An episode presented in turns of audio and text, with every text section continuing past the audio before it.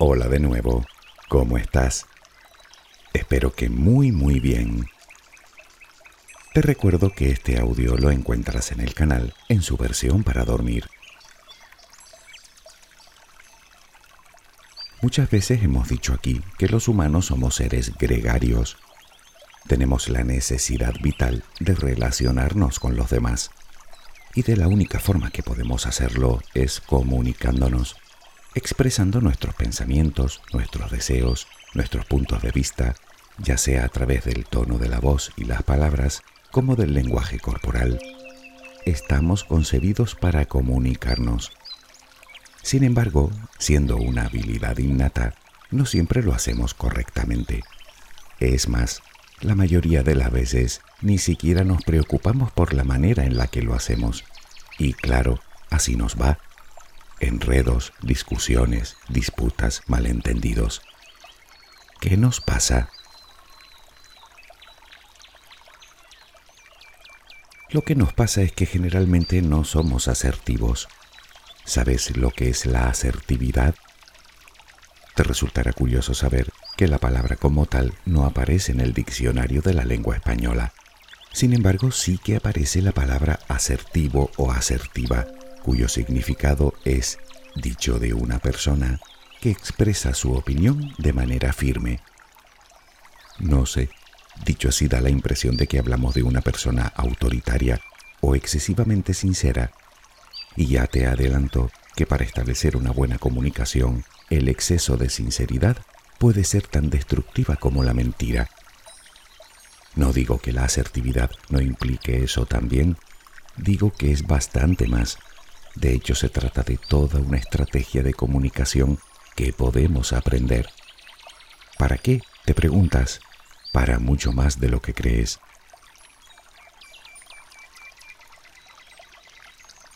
La asertividad es considerada como una de las principales habilidades sociales y una de las claves para obtener el éxito en la vida.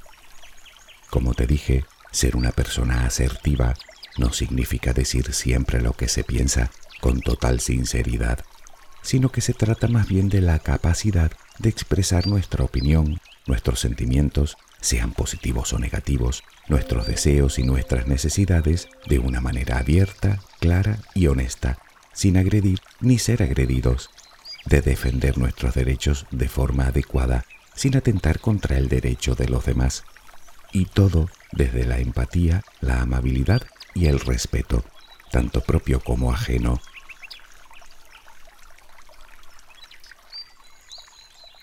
Ser asertivos es algo así como comunicarnos de forma equilibrada, y ese punto de equilibrio se encuentra entre la pasividad y la agresividad, los otros dos estereotipos de comunicación. La persona pasiva no defiende sus propios derechos, digamos que respeta más a los demás que a sí misma. Suele ser un comportamiento propio de personas inseguras y con baja autoestima esto la suele llevar a sentimientos de frustración, impotencia y culpabilidad. Con el tiempo y después de tragar carros y carretones, estallan en un ataque de ira incontrolada debido a la acumulación de tensiones. En el otro extremo tenemos a la persona agresiva, que se caracteriza por todo lo contrario. Considera todos sus derechos y los reclama fervientemente eso sí, menospreciando los derechos de los demás. Suelen ser personas narcisistas con un alto grado de egoísmo. Sus sentimientos rondan el enojo, la soledad, la injusticia. Su forma de expresarse se caracteriza por un tono de voz elevado y se expresa de forma tajante y a menudo autoritaria. Debemos entender que en muchos casos no es más que otra forma de enmascarar la baja autoestima y la frustración, pero que duda cabe que de forma mucho más hiriente para su interlocutor que la persona pasiva.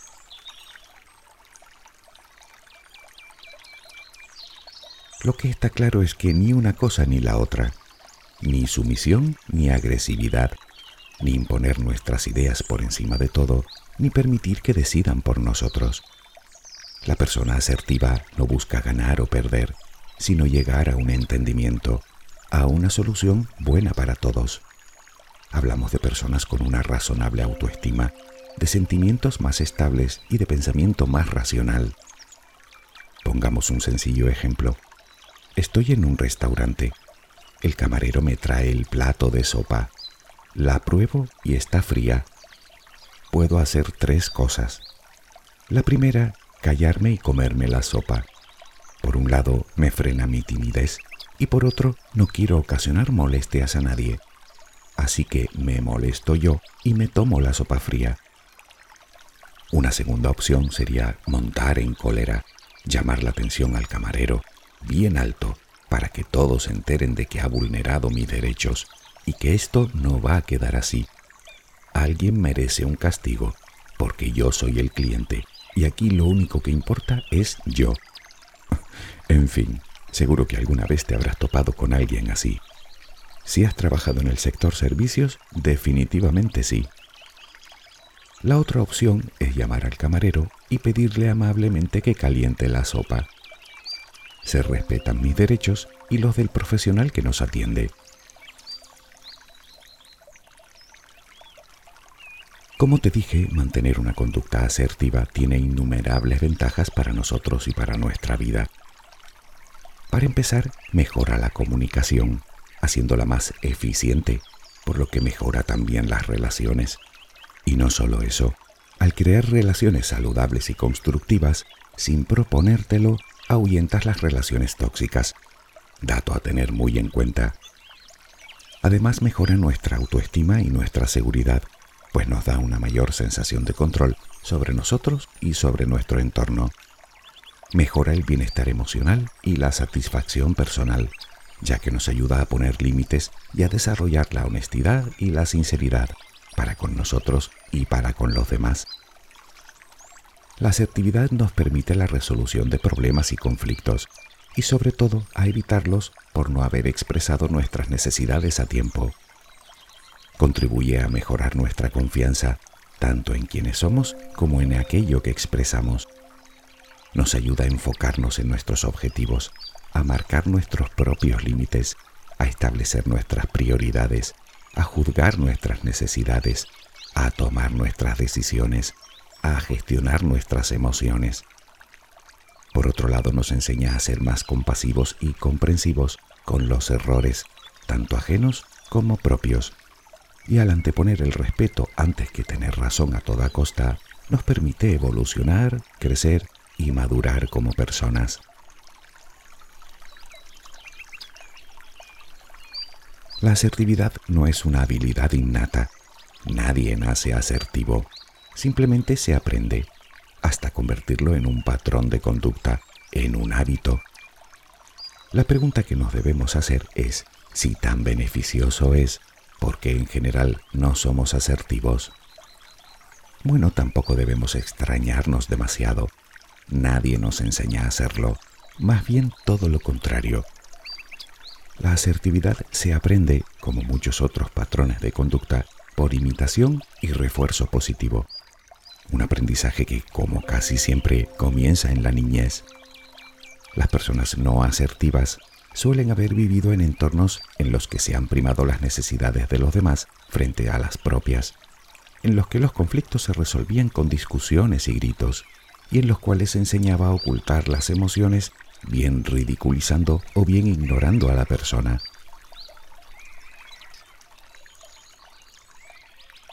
No obstante, si bien es verdad que los cimientos de nuestra personalidad se plantan en la niñez, a lo largo de nuestra vida podemos vivir experiencias que nos hayan eliminado por completo la capacidad de ser asertivos. El estrés y la ansiedad pueden impedirnos también mantener la conducta adecuada. Claro que también podría suceder que simplemente desconozcamos nuestros derechos o que reneguemos de ellos, fruto de una educación enfocada a la sumisión, o que nuestras creencias nos lleven a patrones irracionales de conducta que nos impiden un comportamiento asertivo. Sí, irracionales. No sirvo para nada, no merezco, soy un desastre. ¿Te parecen racionales esas afirmaciones?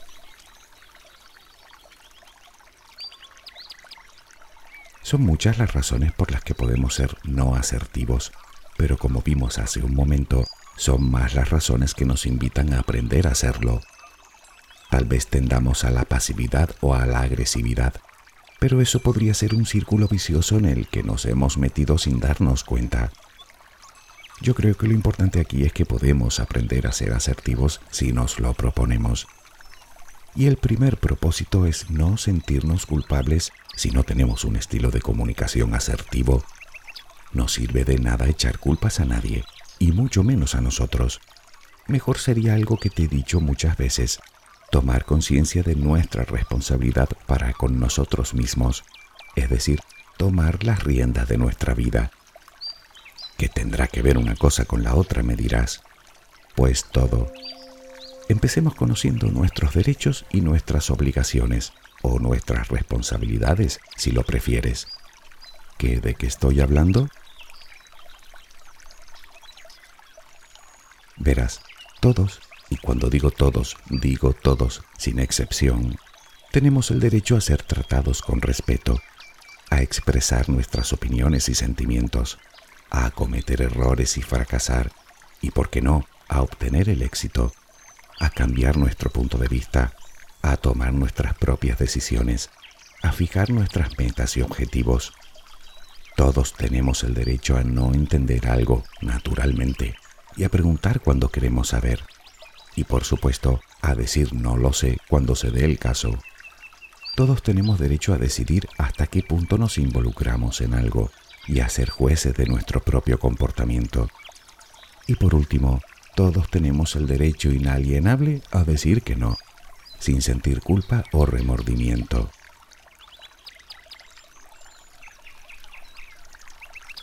En cuanto a las obligaciones o responsabilidades, Solo hay que darle la vuelta a lo anterior. Todos tenemos la obligación de respetar a los demás, a escuchar sus opiniones, a aceptar sus errores, sus objetivos, sus decisiones, sus éxitos y sus fracasos. Y por supuesto, todos tenemos la responsabilidad de aceptar un no por respuesta.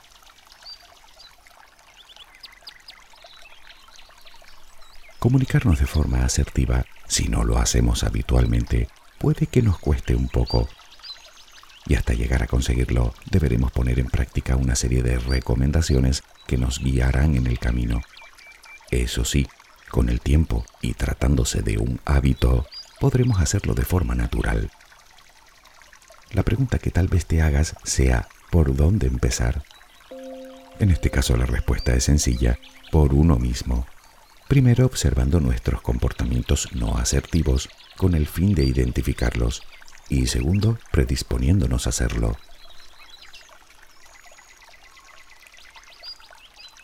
Al principio comentamos que la comunicación implica lo que decimos, cómo lo decimos y la postura que adoptamos cuando lo decimos, pues todo eso forma parte del lenguaje.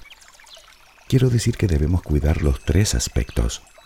Hablar a gritos no es asertividad, ni con una voz vacilante, ni demasiado ansiosa, como tampoco lo es hablar de forma entrecortada. Las características verbales deben perseguir una voz firme pero relajada, un volumen apropiado, fluidez y sinceridad en las palabras. Nuestra actitud debe ser constructiva, evitando los juicios de valor, así como ponernos a la defensiva.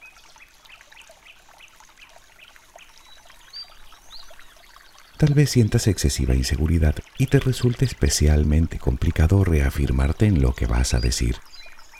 Bien, utiliza el yo. Quiero decir que hables en primera persona. Yo pienso, yo creo, yo considero, yo siento que, mi opinión es, me gustaría que. No solo reafirmas tus ideas, tus necesidades, tus puntos de vista o tus emociones, sino que eliminas el dedo acusador de la ecuación. Por ejemplo, siempre será mejor decir yo no estoy de acuerdo contigo a decir estás equivocado, ¿no? Se resume en hablar desde el yo y no desde el tú, desde mi forma de pensar, desde mis emociones y sentimientos, desde mis necesidades, mis gustos y mis deseos. Varias investigaciones revelan que para ser asertivos, en general, tanto si queremos hacer una petición como si queremos mostrar agradecimiento, debemos utilizar la comunicación subjetiva, que va ligada a cuatro pasos fundamentales. El primero, los hechos. Los hechos, no las evaluaciones ni los juicios. El segundo, nuestros sentimientos. En ese momento explicamos cómo nos hace sentir, bien frustrados o satisfechos o tristes, dependiendo del caso. El tercero, las consecuencias. Y el cuarto, la solución. Pongamos el ejemplo de que alguien nos grita. Puedes gritar tú también, o puedes decirle que su volumen de voz es demasiado alto y que eso te hace sentir mal. Así que le pides amablemente que modere el volumen porque puede ocasionar un problema. Por último queda la solución, es decir, le expresas que si lo hace, podrán mantener una conversación tranquila y todos se sentirán mejor. Y desde luego tú le harás más caso a sus palabras. Naturalmente para ello deberás aprender también a controlar tus emociones, tal vez la parte más difícil de todo el proceso.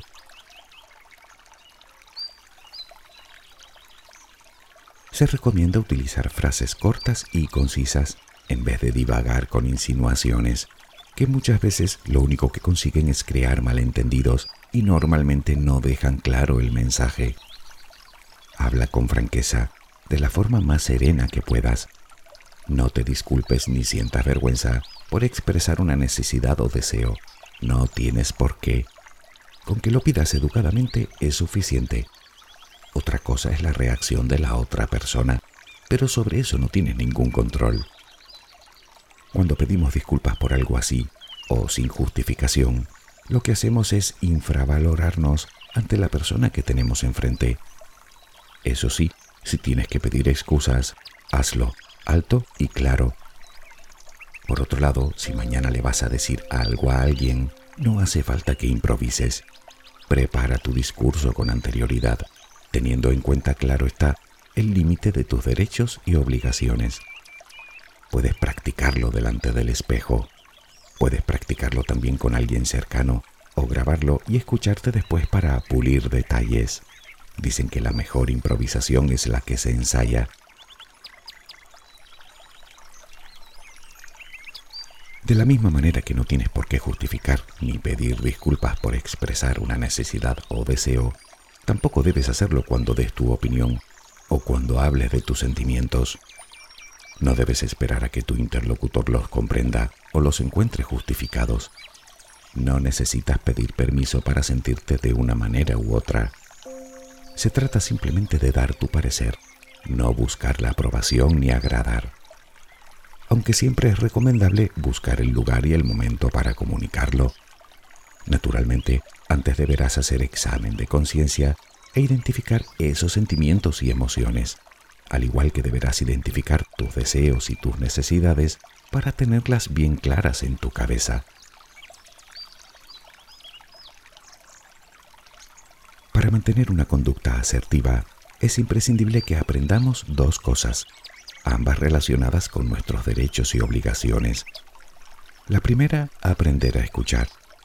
Debemos hacerlo tal y como nos gusta que lo hagan con nosotros, de forma activa y abierta, receptiva y empática.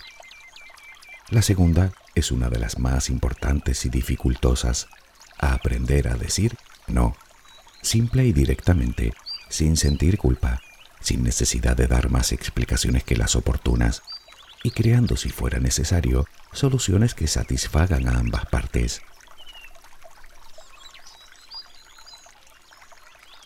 La comunicación asertiva lleva aparejado también un cambio en nuestros paradigmas mentales. Hablo de reemplazar nuestros pensamientos negativos por pensamientos positivos. No eres una persona malvada por decir que no, ni por pedir algo que consideras justo, ni por hacer valer tus derechos, ni por defenderte. Recuerda que no puedes cambiar tus emociones, pero sí que puedes cambiar la forma de interpretarlas de forma más objetiva más positiva, evitando las distorsiones de las que tantas veces hemos hablado. Nadie está en posesión de la verdad absoluta. Por lo tanto, más que defender la verdad con mayúsculas, mejor sería defender nuestra verdad, que es la que realmente conocemos bien.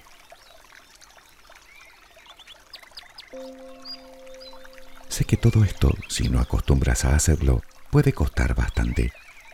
No importa, puedes empezar por pequeñas cosas, por situaciones digamos de bajo riesgo. Hablo de casos como el del restaurante y la sopa fría, intentando por supuesto mantener la calma y respetando siempre a los demás. Una vez que vayas practicando, verás como cada vez te costará menos afrontar situaciones en las que debes mostrar asertividad. Y es que tenemos que entender que nadie puede leer nuestra mente. Tal vez la otra persona no sabe que nos gusta más una cosa que otra, o que algo nos molesta, o que tenemos determinada necesidad, o que simplemente no nos apetece algo concreto.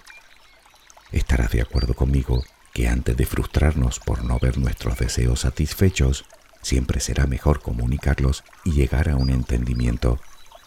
Al final lo que conseguimos es evitar dañarnos a nosotros mismos y a nuestras relaciones, y en muchas ocasiones a obtener lo que deseamos, que no es poca cosa.